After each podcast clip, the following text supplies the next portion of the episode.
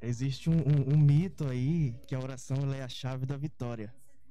Mas a oração ela é simplesmente se alistar para uma grande maratona. Como se alistar para uma grande maratona? Lá em 1 Tessalonicenses, capítulo 5, versículo 17, diz assim: Orai sem cessar. Se nós nos alistamos para uma grande maratona, começa na oração. E o que tem que acontecer nesse processo? Muitas vezes a gente fala assim que a oração resolve tudo, mas se a gente for observar uma maratona, quando você se alista no decorrer do tempo, você precisa fazer algum esforço, né?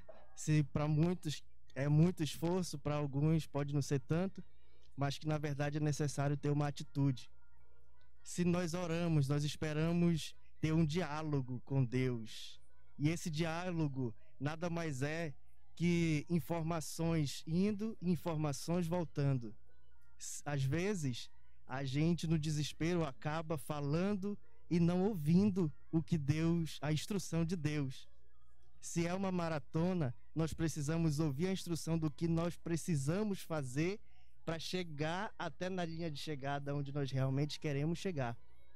Se há um diálogo, é necessário que haja um alguém que fale com Deus e alguém que escute Deus. A instrução de Deus, ela é tão importante quanto aquilo que nós apresentamos para ele.